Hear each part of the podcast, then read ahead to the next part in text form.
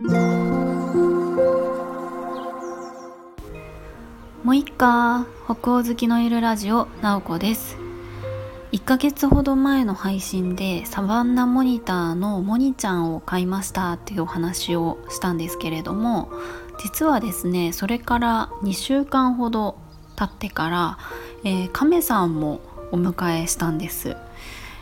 うんとですねなので今うちにはサバンナモニターのモニちゃんと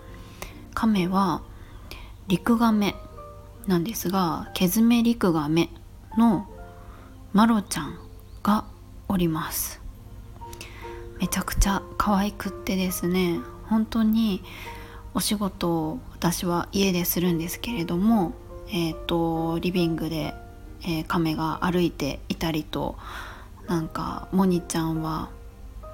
水浴びをしていたりとそんな様子を見てね癒されております。で亀は、えっと、マロちゃんっていうのは、まあ、モニーなのでちょっとなんか近い名前がいいかなみたいな感じでなんか M から始まるのがいいかなみたいなことを考えてちょっとマロン栗っぽいマロンっぽい色をしているのでじゃあマロンということでマロちゃんにしようっていうことで、えー、マロと名前を付けました。ただモニとマロってちょっと似てるのでね結構間違えちゃうんですけれども、えー、マロがおります。えっとですね写真だとちょっと大きさがわからないかなと思うんですけれども本当にあの手のひらにはすっぽり収まるくらいで測ったら7センチくらいでした今。ちっちゃいですよ。本当に。まだね生まれてそんなに経ってないんですけれどもこのケズメリクガメって、うんと、出身地はえーと、サバンナモニターと同じ、えーとアフリカのトーゴというところなのであの出身がねあのお二人とも同じなんですけれども、うんと、大きくなるとケズメリクガメは、うんと、7 0センチくらいになるとめちゃでかいですよね。あの家の中だとどうなっちゃうんですかねゲージにはちょっと入れられないかもしれないですけどリビングを歩いている感じになるのかまあそこまで大きくなったら多分庭とかに、えーと、と放し飼いの方が多分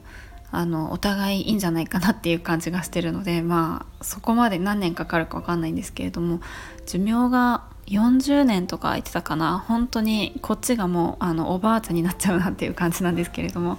えーと、共に人生を歩んでいくのかなというふうに思ってます。まあ、私あの自分の実家でもリクガメをこう庭で飼っているのでまあ将来的にそうですねなんか一緒になってもいいのかななんて思っています。まあ、本当に今まあ、サバンナモニターというトカゲと、えー、ケズメリクガメリクガメがいるんですけれども本当にやっぱりなんかうんお家にこう何か動物がいるとちょっとそれだけで自然に近い感じがして癒されるなと思います私自身は正直こうペットを飼うっていうことに関してはちょっと抵抗があるような感じで、まあ、昔ゴールデンレトリバーですねワンちゃんを飼ってたりもしたんですけれどもあのペットって可愛いけれどもなんか本当にペットにとってはなんかうんこう飼われてるって幸せなのかなって考えちゃったりとかあとはやっぱり生き物なのでいつか死ぬわけですよね。ぱり死んじゃった時って本当にこう悲しくなるのでまあもちろんね死はあのどんな生き物にも訪れるんですけれどもなんかうんなんかそんなことを考えたりして